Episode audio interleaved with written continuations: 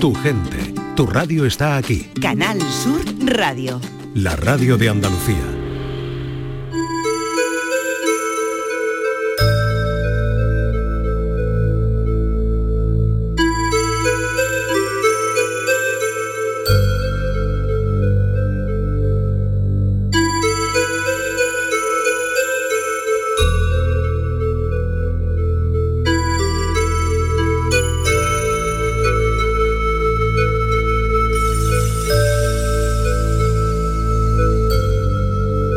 Es tu noche, la noche más hermosa.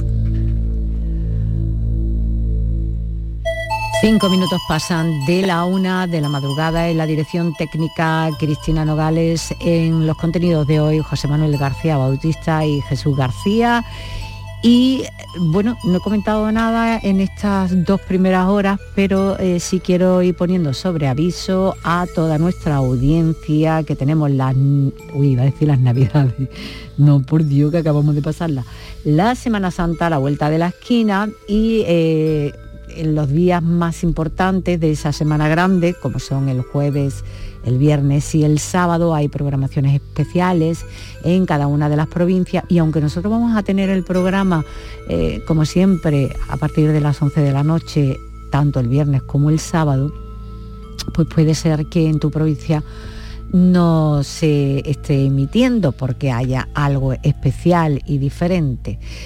¿Qué es lo que se puede hacer para poder oír el programa? pues a través de la radio La Carta o, por la aplicación de Canal Sur, te vas al programa y pinchas en cualquiera de las provincias, vas probando a ver dónde eh, se está oyendo el programa. Así de fácil, así de sencillo. La otra opción también es la de Facebook, como retransmitimos en directo, pues eh, si tienes esta red social, eh, entras ahí y nos podrás oír y ver las dos cositas. Y ya tenemos eh, colgado el podcast de la primera hora, de la segunda hora, en el canal de WhatsApp de la Noche Más Hermosa. Enlace que puedes encontrar en el muro de cada una de las redes sociales, tanto en X como en Facebook, o puedes solicitarlo a través del WhatsApp y yo te mando el enlace para que puedas oírnos. Cada vez tenemos más seguidores, cosa que me, me satisfacen, me llena de orgullo y satisfacción, como decía aquel. Bueno, te recordamos que tenemos una nueva encuesta de la que queremos saber lo siguiente. ¿Te han estafado alguna vez? ¿Has sido víctima de algún tipo de fraude financiero? Si quieres eh, conseguir esta novela titulada Amor Propio de Rafael Gómez González, donde vas a encontrar una historia realmente fascinante, necesitamos que nos dejes tu respuesta argumentada en un mensaje de voz en el WhatsApp de La Noche Más Hermosa para entrar en el sorteo. Y este es el número de teléfono. Recuerda Puedes participar en el programa La Noche Más Hermosa enviándonos un WhatsApp al 616-233-233. Continuamos con la aventura del saber más. En Canal Sur Radio, La Noche Más Hermosa con Pilar Muriel.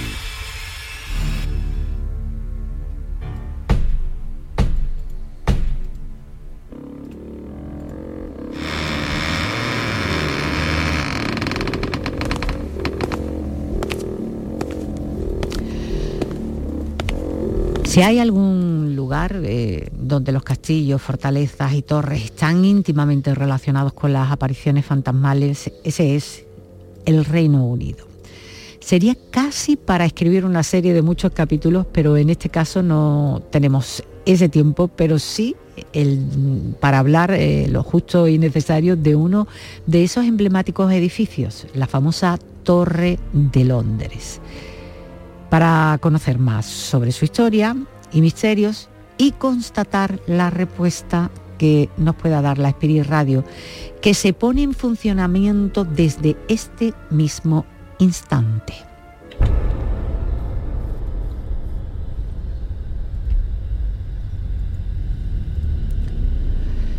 No es la primera vez que se habla de esta fortaleza en la noche más hermosa, transformada casi en lugar turístico, pero con alguna que otra función interesante. ¿Cuál es la historia de su creación y construcción, José Manuel?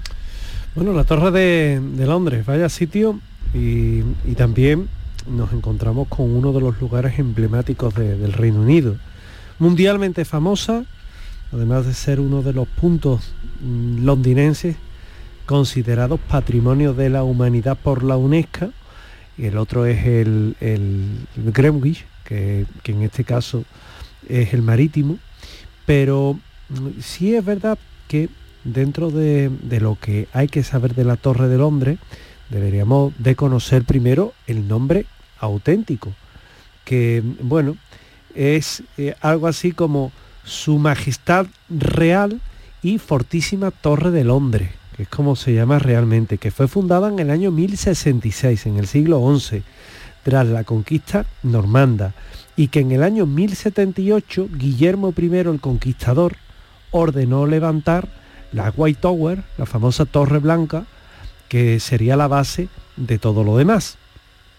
Aquí nos encontramos entonces, bueno, pues que el edificio fue eh, remodelado poco a poco a lo largo de los años siguientes y el exterior se completaba con dos murallas y un foso, que son bastante reconocibles hoy día, tal y como se ve el, el edificio aunque no fue pensado inicialmente como una prisión, lo cierto es que el uso que debía haber tenido era como palacio. De hecho, el aspecto que tenía eh, era más de palacio que de fortaleza, pero eh, realmente así se mantuvo un tiempo hasta que eh, en el año, a partir del, del año 1100, pasó a tener ese uso un poco más eh, como castillo defensivo.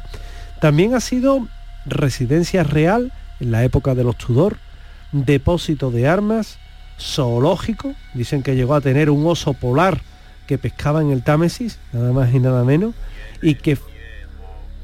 ¿Tienes miedo, ha dicho? No. Sí. ¿Sí? Tiene miedo, entendido mira, he oído bien lo que ha dicho. Sí, sí. ¿Y quién tiene miedo? ¿Quién podría tener miedo? momento, a ver qué dice más porque además estamos, fíjate que lo que estamos hablando es de la Torre de Londres, se puede referir un poco a, las personas que en su época, en la época de, de, la prisión, pues cuando iban a eran mandadas allí, hombre. Demonios. La verdad es que eh, las personas que vivían en Inglaterra le tenían miedo. Fue también Casa de la Moneda, eh, se guardaban las joyas reales y durante la Segunda Guerra Mundial fue prisión y de hecho en las dos guerras mundiales fueron allí asesinadas 12 personas acusadas. Aura. Aura. 12 personas acusadas de espionaje, con lo cual, bueno, se puede ir. Con lo cual es un sitio que eh, tenemos mucha historia de él y sobre todo hay mucha muerte tras él. De todo ese periplo eh, es en el siglo XVI cuando se puede considerar que tuvo un mayor uso con respecto a años anteriores. Jesús, eh, ¿cuál fue el motivo? Bueno, pues porque se empieza a acomodar como lugar... Por favor, por favor. Perdona. Se empieza a acomodar, se le empieza a dar un uso ya más como lugar de tortura. De hecho, se crean unas cámaras de tortura en la Green Tower, en la Torre Verde, donde se ejecutaba la realeza que había sido culpable de algún delito, sobre todo de secesión o, eh, bueno, que había sido infiel a la corona, al reinado del reyezuelo de turno que estaba hasta ese momento. El resto de los traidores eran ejecutados en la Tower Hill, junto a la colina que está al lado del edificio. O sea, tenía un edificio para cada tipo, clase social más bien, de persona que se ajusticiaba y se ejecutaba o se torturaba en el propio recinto. Por ejemplo, ¿quién fue una de las más famosas torturadas allí? Ana Bolena. Eh, fue una de las dos esposas de Enrique VIII, que este hombre mandó a que, que perdiera la cabeza. ¿Mm? Eh, de hecho, fue la primera en ser ejecutada en público en este lugar, en la zona de la torre, el 19 de mayo de 1536 se trajo un verdugo desde Francia explícitamente para que fuera certero el golpe y que terminase con la vida de esta mujer de la manera más rápida posible. Repito, en público, ¿eh? Esta es una de las apariciones que ya lo contaremos con más detalle, pero es quizá eh, esto un ejemplo claro de la cantidad de energía por la impronta emocional que quedó grabada en un lugar donde la muerte era moneda de cambio durante bastantes años, fue moneda de cambio durante bastantes años a causa precisamente de la sed de sangre de algunos reyezuelos, repito, reyezuelos, porque reyes tenían poco esta persona, ya que está un poquito mal de la cabeza alguno de ellos, que les gustaba más el hecho de torturar y pasar por a cuchillo que el de gobernar a sus súbditos. El- la voz que hemos oído pertenece a alguien que es muy educado. Es como tú, José Manuel, cuando pregunta las cosas dice, por favor, Sí, perdón. eh, a ver, eh, completamente invitada a la entidad que pueda estar eh, intentando comunicarse a través de la Spirit Radio a participar. Lógicamente las vemos con esa intención, con lo cual eh, no hay problema porque interrumpa en ningún momento. Eh, o sea, libertad total y absoluta. Mm, las atrocidades cometi- cometidas en el interior de este edificio no terminan ahí, en lo que comentaba Jesús, hasta el punto de que se dice que se derramó tanta sangre que se podría pintar con ella todas las paredes interiores de la torre. Parece un escándalo, vamos. Eh, ¿Qué otros fallecimientos notables vieron eh, las piedras de esa torre? La José. verdad es que sí, la verdad es que tiene una historia bastante dura, sobre todo porque, bueno, fíjate, aunque inicialmente iba a ser un- una residencia real, al fin acabó siendo prisión y donde ejecutaban a la gente, ¿verdad? Eh, Jesús lo comentaba, donde literalmente perdían la cabeza. Lady Jane Grey, Él era mi amigo. él era mi amigo.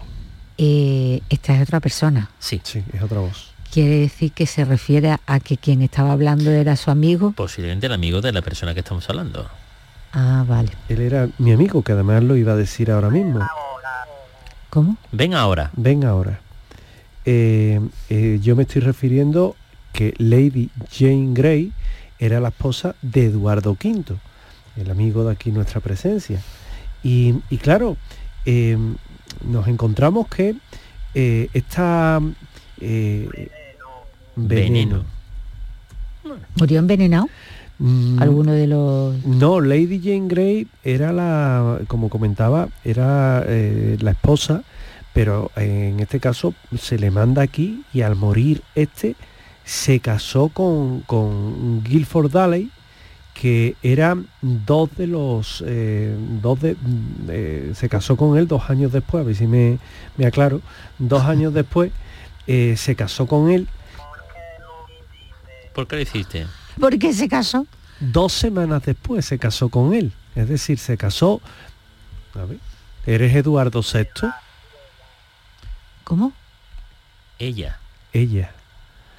Eh, ambos, ambos, los dos, tanto Guilford Daley como Lady Jane Grey, respondiendo. re- Más lejos. Más lejos. Respondiendo a tu pregunta, Pilar, murieron decapitados. Decapitados por traición.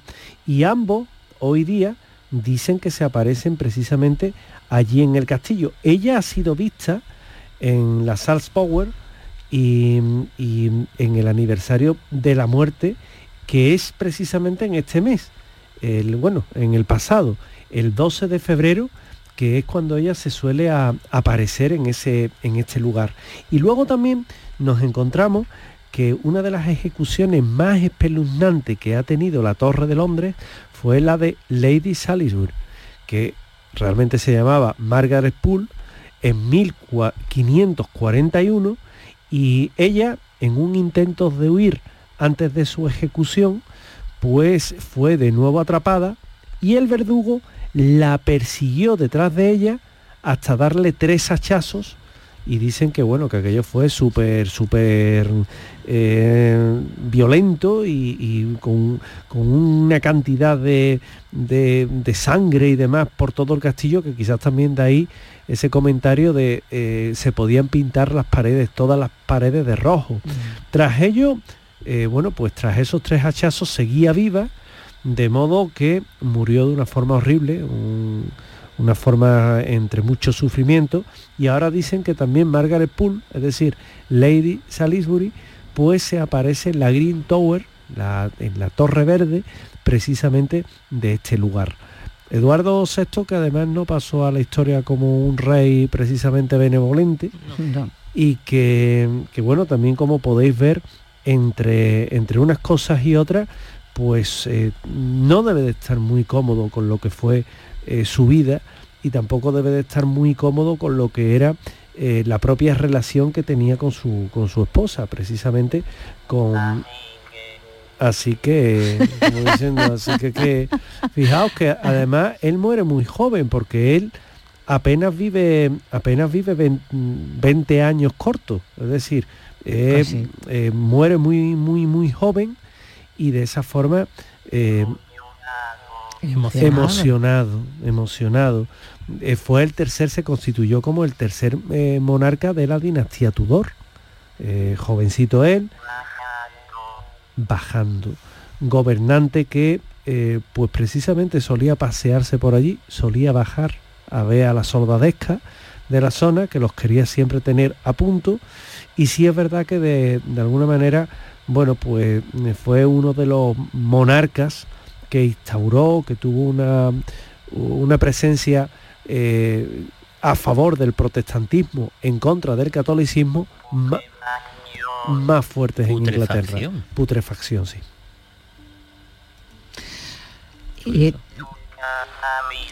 Nunca familia, la verdad es que disfrutó poco de la familia. Bueno, también hubo otros intentos de huida frustrados por la ferocidad de, quienes regentaban este lugar, como es el caso de Arbella Stuart. Eh, ¿Cuál fue su suerte? Bueno, Arbella Stuart se casó con William Seymour, sobrino de Lady Jane Grey. Eh, debido a ese matrimonio y algunos que otros ataques de celos, más de cuerno que de celos, esta pareja fue perseguida durante bastante tiempo. De hecho, fue perseguida, en principio no fue perseguida, fue coaccionada. Fue, em, bueno, em, hasta el hartazgo, en realidad, fue coaccionada, fue, estuvo bastante vigilada. De hecho, en varias ocasiones estuvieron pensando en irse a Francia. Y precisamente sería esta idea la que, comentada algún tipo de persona que les traicionó, terminó en oídos del, em, de los mandatarios de aquel momento se pensaba que querían huir precisamente para transmitir algún tipo de secreto que habían conseguido gracias a su posición noble a la monarquía francesa. No, se, no entendían que lo que querían era huir a ese país. Han cambiado la voz. Y eso es una mujer. Una mujer. Sí. Eh, lo que no entendían es que lo que querían era solamente huir a Francia porque en, en Gran Bretaña estaban siendo vigilados constantemente. Estaban siendo acosados, más bien. Bueno, pues esta idea empezó a calar hondo entre mm, los militares británicos, de tal manera que hicieron una, empezaron una persecución contra este matrimonio, pero ya persecución formal para la detención. El problema es que cuando eh, ocurrió esta detención días antes, no, lo hizo. Cuando ocurrió esta detención días antes de que ya pudieran formalizar su partida a Francia, en, su, defecto. Uy, hay aquí bastante término muy educado, ¿eh? Mm. Qué barbaridad. Bueno, eh, pues... Estamos con la nobleza probablemente de la época. Él eh, intentó disuadir a los soldados, engañarles, mientras que ella huía. De hecho, lo consiguió. Pero él fue capturado. Apego. fue capturado, llevado a la Torre de Londres y se le mandó una misiva a ella antes de que embarcara dirección a Francia, advirtiendo que si tocaba un solo pie el barco, su marido sería justiciado. Ella lo que hizo fue dar marcha atrás. Se fue hasta este lugar, cerca del castillo de Londres, y se entregó. Soldado. El problema es que cuando se lo entregaron, o se entregó... Tiene que ver con lo que estamos hablando. Sí, sí, sí, totalmente. Cuando se entregó esta mujer, cualquiera podría pensar, bueno, ya está, se acabó, tenían a los dos detenidos. No. Lo que se pretendía era causar el mayor sufrimiento posible. ¿Y qué fue lo que se hizo? Tumba. Bueno, curioso, ¿eh? ¿Qué fue lo que se hizo? Se capturó a ella y se dejó libre a él, pero ella nunca salió de la Torre de Londres. De hecho, falleció allí con 40 años producto de las torturas que sufrió este edificio. Fue su tumba. O sea, lo que demuestra que en realidad en este asunto no se trata... Pelo negro. En este asunto, en todo este asunto no se trataba de una traición. Tenía el pelo negro. Sí, sino de, sino de lo que decía anteriormente, de un ataque de celos de alguien que quiso acusar a esta pareja y lo que hizo fue separarlos, causando, repito, el mayor sufrimiento posible. Esto provocó que desde tiempos pasados... Lo, siento.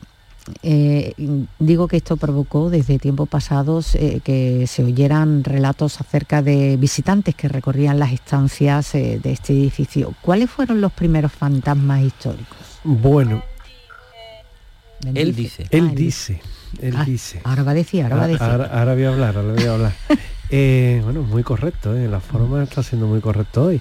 Eh, bueno, lo que realmente hace famosa la Torre de Londres, como tú bien comentabas, era, al menos entre los ingleses, la leyenda que tiene como lugar encantado. Entonces, si hay una leyenda eh, importante en el Reino Unido, primero la de los cuervos, ¿eh? con, la, con la famosa presencia precisamente en la Torre de Londres.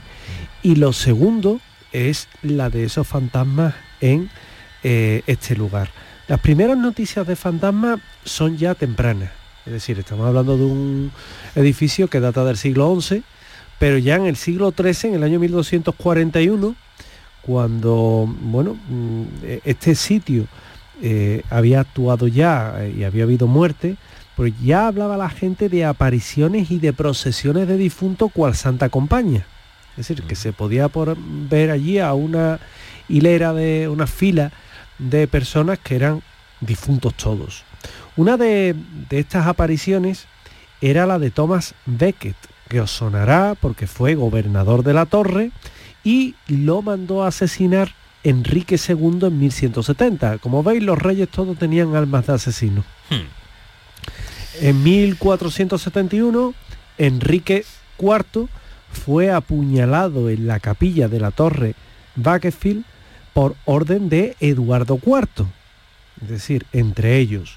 Y hay turistas que cuando están allí, bueno, el típico recorrido que te hacen, las fotos, miradme, la- las fotos y demás, pues hay un momento en el que los propios turistas, como os comentaba, decían aquello de haber visto al propio rey paseando por allí, a un individuo con atuendo real. Y claro, allí, como en otros muchos sitios que hay museos y, y lugares que tienen una alta presencia de turistas, pues no hay ningún actor dando huertecita vestido de, de rey, ni mucho menos. Luego después fue el rey Ricardo III, ante- Sonido Uh, silencioso. qué larga la, primera vez que oigo algo Sí, tan sí, sí, largo, ¿eh? sí. Bueno, el Ricardo III, que antes fue el, el duque de Gloucester, él mandó también encerrar a los hijos del anterior rey, de Eduardo V, y, bueno, coger y, y- y los niños desaparecieron. Se cree que es que los mataron, y los mataron también allí, y de hecho los declaró ilegítimos, que es una cosa... Y de un día para otro, bueno, pues se, Prueba. prueba, sí, yo había eh, mm, había escuchado cuela, pero bueno, prueba.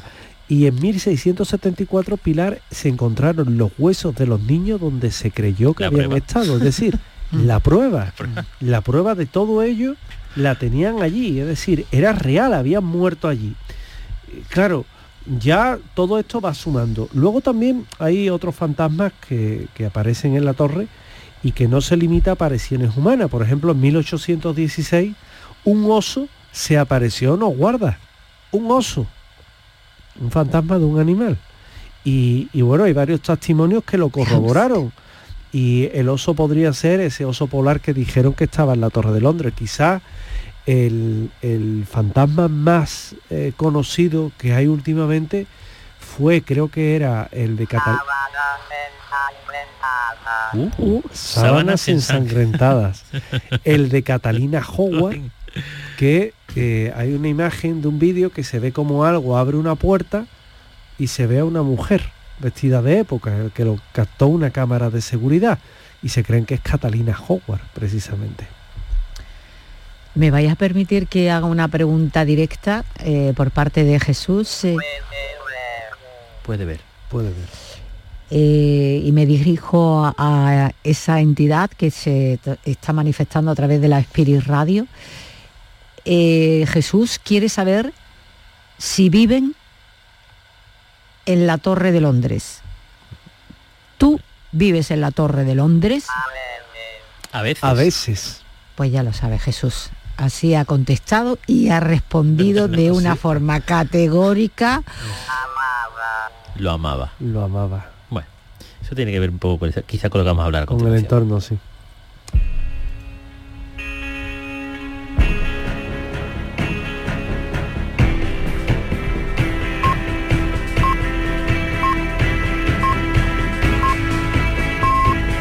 Esta es tu noche, la noche más hermosa, con Pilar Muriel.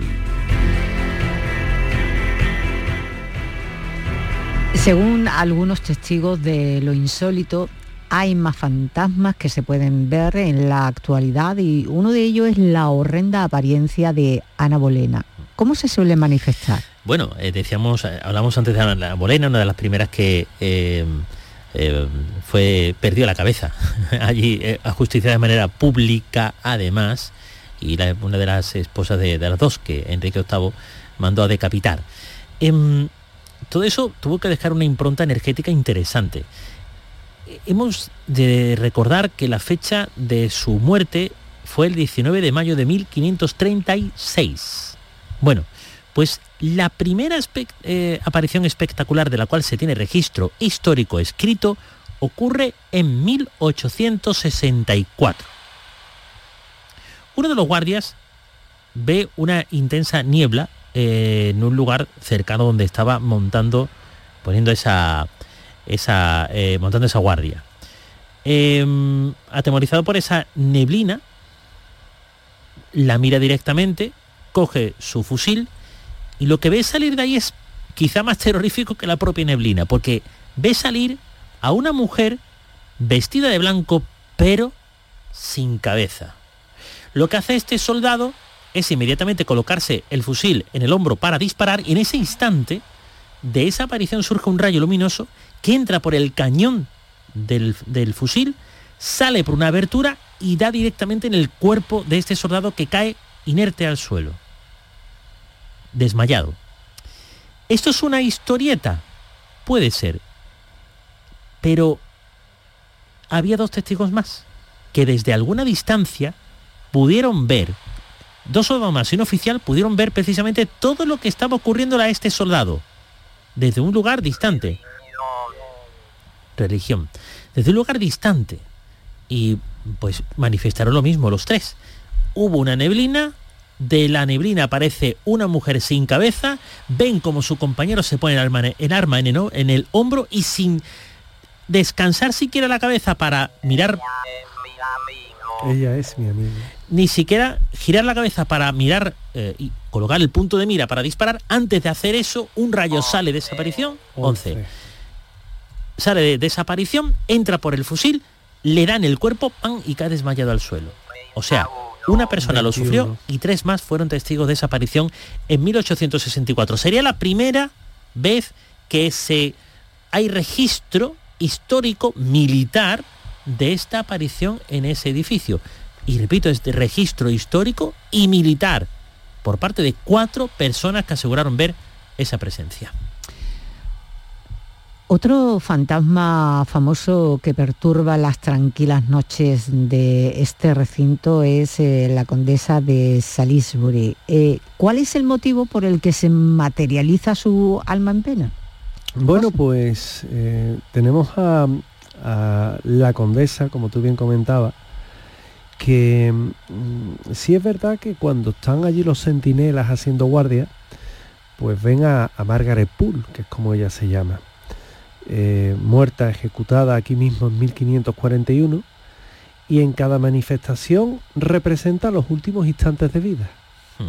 Es decir, tú la ves, se pasea por allí, mm, como comentaba anteriormente, fue truculenta su muerte porque como el, el, ella echó a correr, pues el verdugo se fue detrás y se le iba a hachazo, tal y como la iba cogiendo le iba pegando hachazos, ¿no? Y le pegó tres hachazos y la verdad es que la mujer pues evidentemente la muerte que tuvo fue dolorosa, fue larga, fue una tremenda agonía, eh, padeció tremendos dolores y la verdad es que no es desde luego lo, lo más adecuado, ¿no?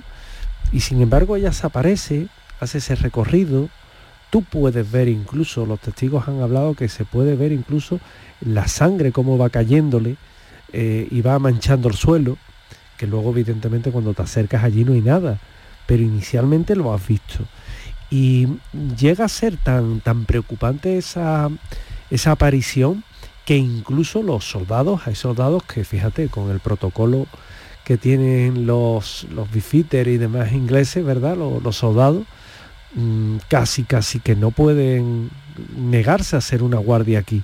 Y sin embargo muchos de ellos pues se niegan porque simplemente es que no quieren. Hay otras apariciones que son más tranquilas, la del propio Thomas Becket, que fue asesinato, eh, eh, asesinado en la catedral de, de Canterbury y que regresa de vez en cuando a la Torre de Londres. Fíjate, él no muere en la Torre de Londres, pero regresa a la Torre de Londres con la que tiene un vínculo emocional y sentimental. Y él vuelve allí. Él fue gobernador de la Torre de Londres. Y, y también nos vamos a encontrar que el propio príncipe Eduardo V y su hermano, el duque de York, asesinado por su tío Ricardo III, como antes decía, quienes dicen que pasean los dos niños cogidos de la mano vestidos de blanco, tú imagínate dos niños de no demasiada altura, o sea, un metro, un metro y veinte, eh, con unos camisones de esos blancos horteros que usaban en, aquella época, ¿eh? que eran, sí, porque eran para dormir, eran los camisones estos tipo, tipo blusón, largo. Y tú ves a dos niños por allí, agarraditos de la mano, con, con, con, con esas ojeritas de no haber dormido en cuatro días cadavérico, cadavérico, que los ve, que dices tú, veremos Qué fuerte, Cristina se parte de risa. Veremos a ver los niños.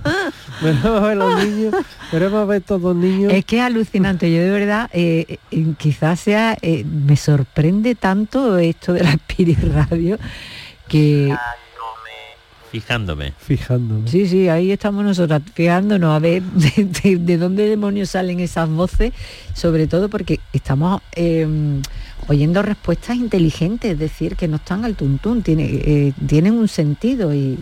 Están al hilo lo que estamos hablando además. Porque era lo Pero que... siempre, siempre...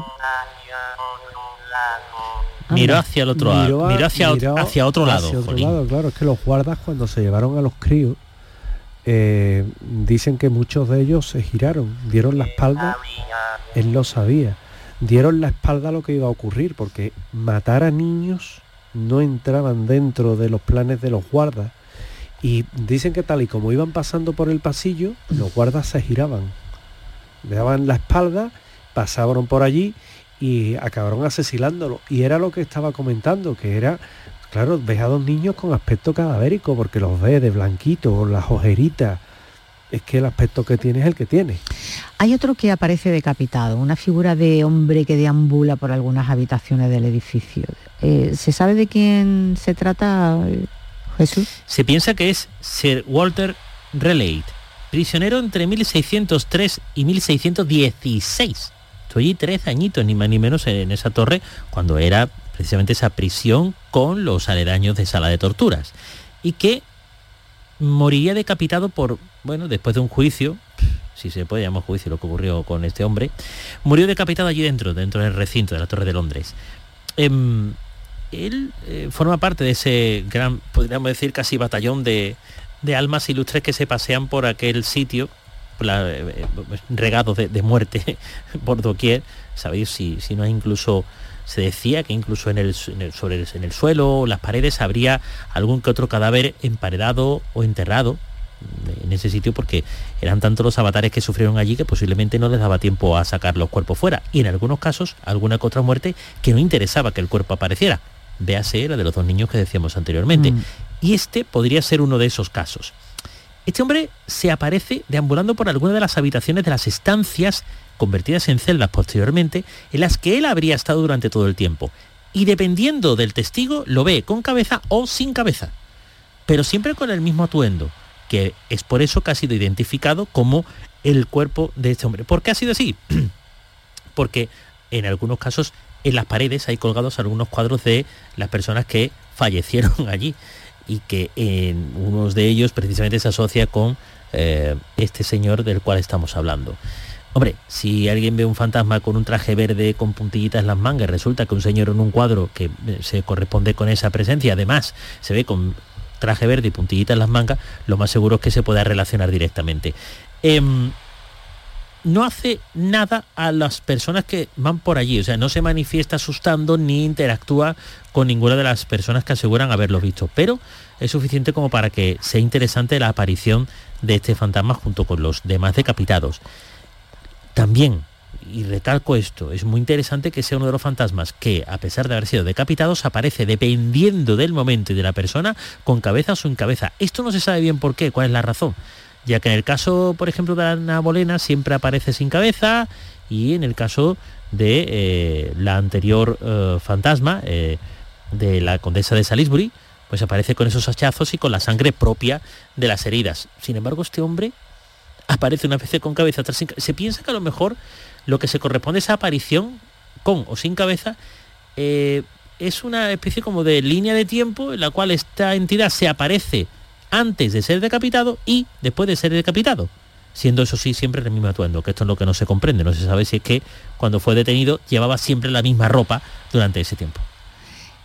Vamos a hacer referencia a ese oso porque no solo se manifiestan fantasmas humanos. Eh, hay un gran oso que, parece chocar contra las paredes sin que se le oiga lo más mínimo. ¿Quién ha visto a este animal fantasmal? El oso, el oso del que hablábamos antes, que, bueno, no deja de ser curioso, porque mm, si es verdad que en ocasiones ese enorme oso se ha visto cruzando los pasillos y desapareciendo a través de lugares imposibles. Imaginaos que hay una pared que tú ves al oso que va a chocar con la pared, choca con la pared pero desaparece como integrándose dentro de la misma. Claro, ahí te quedas bastante sorprendido. Eh, por ejemplo, nos encontramos el testimonio de Edmund Lental Swift, que mm, él es un guardián, uno de los guardianes de las joyas de la corona, que sabéis que eh, durante mucho tiempo han estado aquí y de hecho parte de ellas están todavía aquí.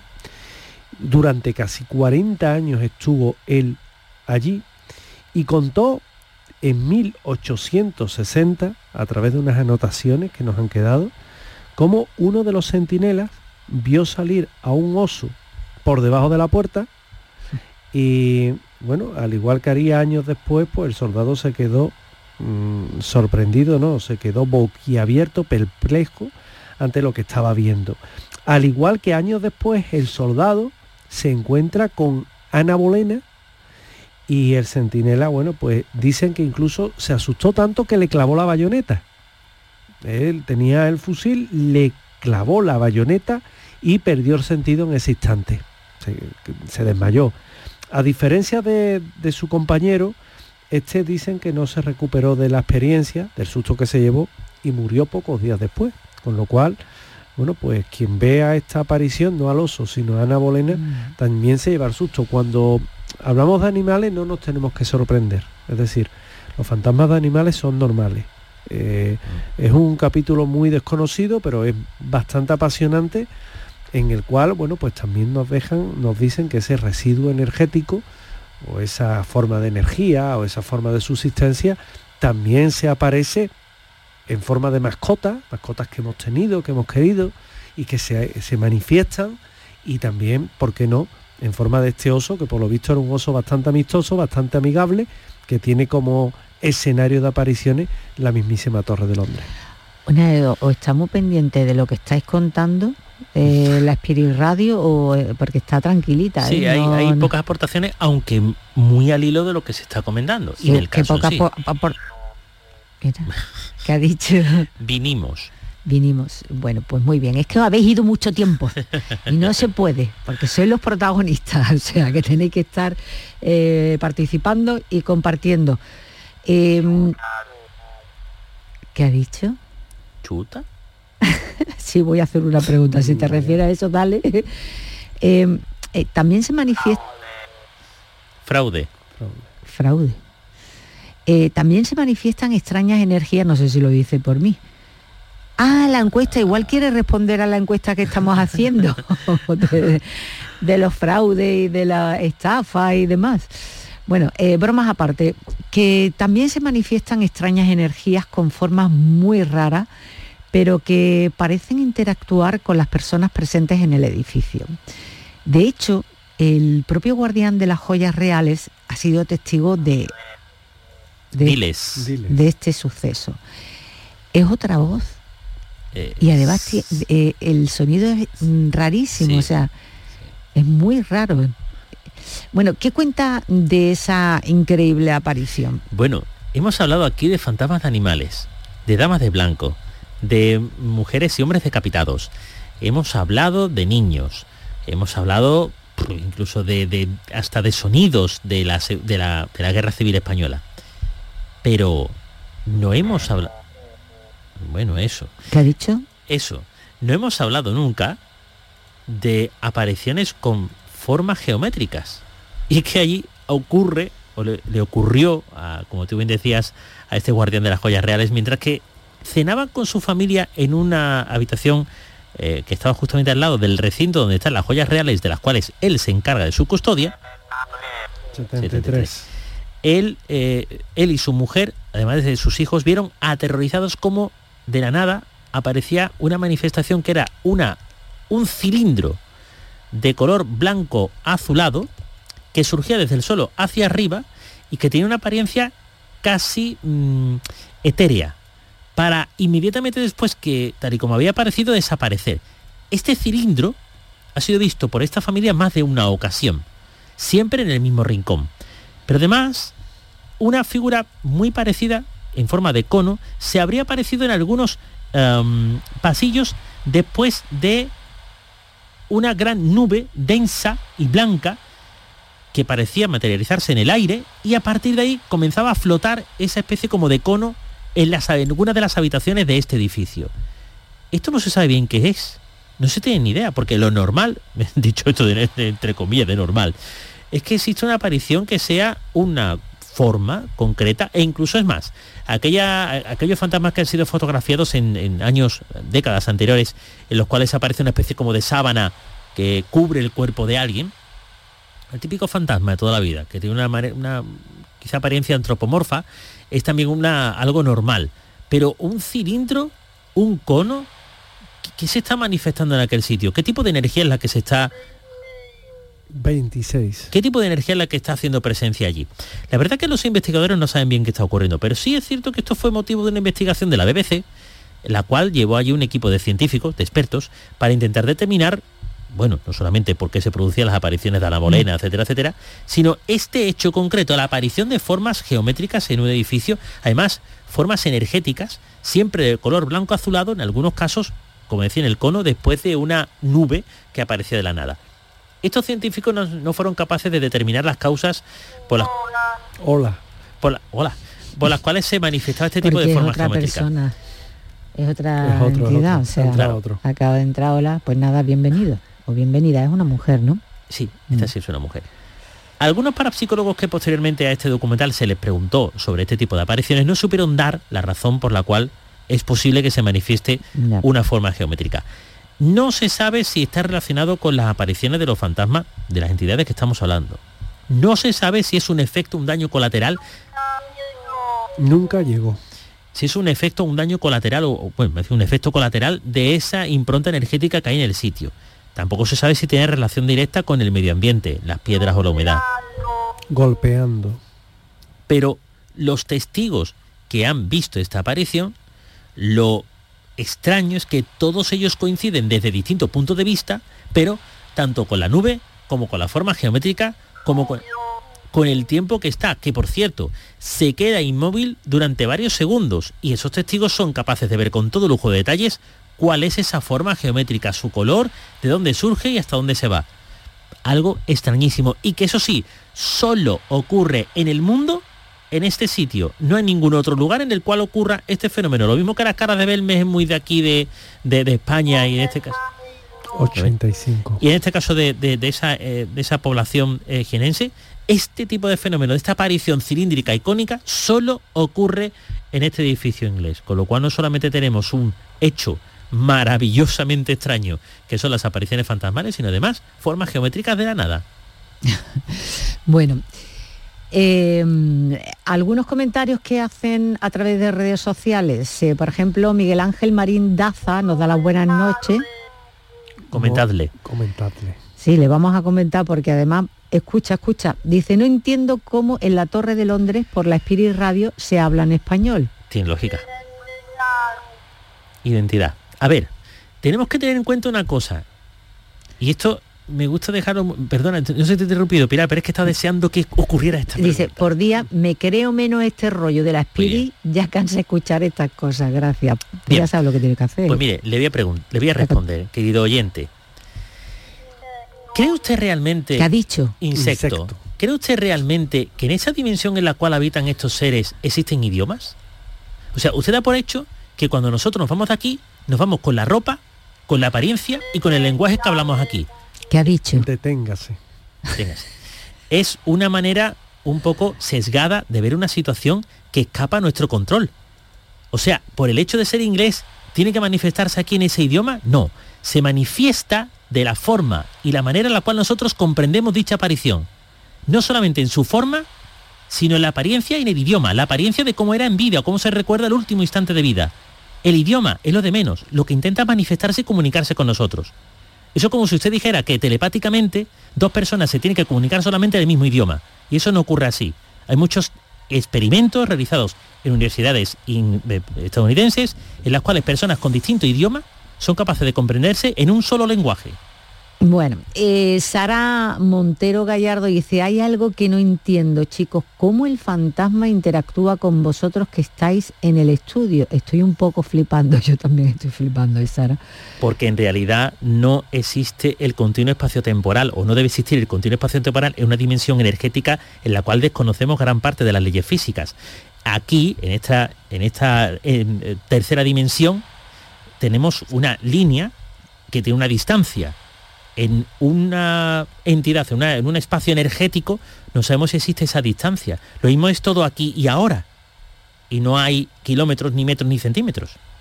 Lo mismo que no hay idioma. ¿Qué ha dicho? En- Enfermera. enfermera. El, ¿Qué me queréis comentar de todo lo que hemos oído? Porque a mí me ha llamado la atención lo de los números, no sé si hay alguna relación, el 11, el 21, el 73, el Agujero. Agujero. 62. No lo sabemos cuando hace una 62 era el sucesión, sí, una sucesión de números y demás. No sabemos exactamente a qué se refiere, si son a fechas que les resultan importantes, edades. No lo sabemos, es complicado de, de poder un poco, bueno, pues eh, tan solo relacionar con las muchas muertes que ha habido allí. Pueden ser fechas significativas. Gabriel Fernando Ser Filipo dice, bueno, que tuvo la posibilidad. Eso. Que eso. Eh, tuvo la posibilidad de estar en Belchite, un lugar escalofriante ideal para estas experiencias. En fin, eh, el sufrimiento que alguien padeció en un pasado deja mucha huella y no se trata solo de las emociones que sienten quienes apreciaban en mayor o menor medida a esa persona y la pena que pueden que puedan sentir puesto que también eh, queda eh, la impregnación en forma de aparición fantasmal, casi maldita, recordando todo el daño que sufrió en aquel trágico momento de su muerte. Recuerda, puedes participar en el programa La Noche Más Hermosa enviándonos un WhatsApp al 616-233-233. Que el último que ha dicho. Me engañaron. Me engañaron. Es que verdad, no, le- no nos hemos despedido, no hemos dicho que ya se acababa, no la hemos apagado la, la máquina. Bueno, María Isabel Alfaro y Román dice, estoy alucinando con la conversación y con la educación que está manifestando esa entidad. Eh, oímos un mensaje que nos ha llegado al número de WhatsApp. Buenas noches, estimada amigos y amigos de la noche más hermosa. Un saludo desde Almería. Soy Talla Gabriel y os quería dar las gracias porque anoche el programa estuvo muy bien. Os pedí que hablarais de la Catedral de Almería. Mis amigos de la Asociación Cultural Berjarte lo estuvieron escuchando, muchos amigos míos que no pertenecen almerienses de pro también les dio mucha alegría y me aclarasteis muchos temas, sobre todo lo del sol de Portocarrero, lo de los piratas berberiscos. Otro tema que me gustó también mucho fue el de la Santa Inquisición. Precisamente hay un señor en nuestra asociación, un escritor, que está escribiendo un libro sobre la Santa Inquisición y me ha llamado esta mañana y me ha dicho que coinciden sus investigaciones con muchísimas cosas que vosotros habéis dicho. Por ejemplo, que en España la Inquisición fue muy suave. Es más, eh, él tiene documentación, porque este es un señor que se documenta, que muchos de los que costan como quemados, realmente lo que quemaban era un muñeco de paja, porque se quemaba en reverdía. También me ha dicho que coincide con vosotros en que los protestantes, que no sé de qué protestan, en fin, algún día me enteraré, son los que hicieron verdaderas masacres y verdaderas barbaridades. Muchísimas gracias, me voy a preparar mi chocolate caliente ¿eh? y le echo un chorroncito de agua bendita, como Dios manda. Buenas noches. Bueno, eh, el próximo lunes 5 de marzo, hoy 4 de marzo, a las 7 en el Centro Cívico Torre del Agua, en la Plaza Vicente Alexander en Sevilla, hay una conferencia gratuita sobre la importancia de cambiar tu diálogo interior. Si quieres contactar con nosotros, este es nuestro email.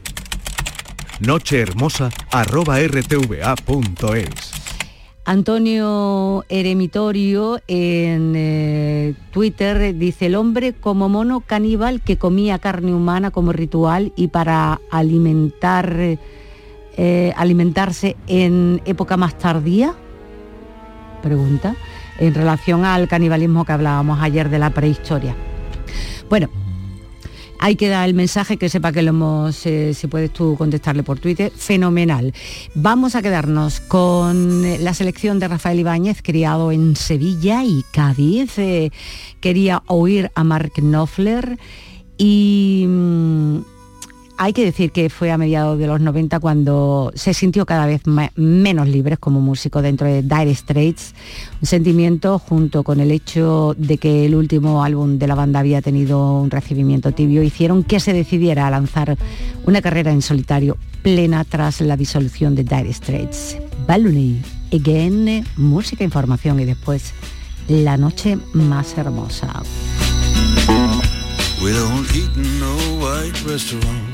We're eating in the car. Bologna again.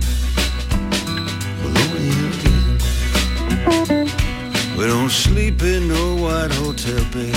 We're sleeping in the car. Bologna again. You don't strut around in these country towns. You best stay in the car. Look on ahead, don't stare around.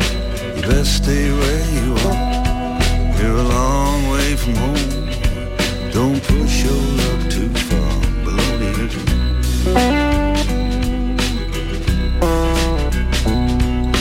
Twenty-two years we've sung the word since 1931. Amen. Amen. Now the young folk want to praise the Lord with guitar, bass, and drums. Amen.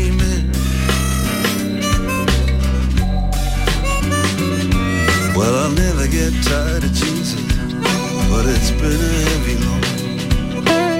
Carrying his precious love down a long dirt road. We're a long way from home. Just let's pay the man and go. Baloney again. The Lord is my shepherd. He leadeth me in pastures green.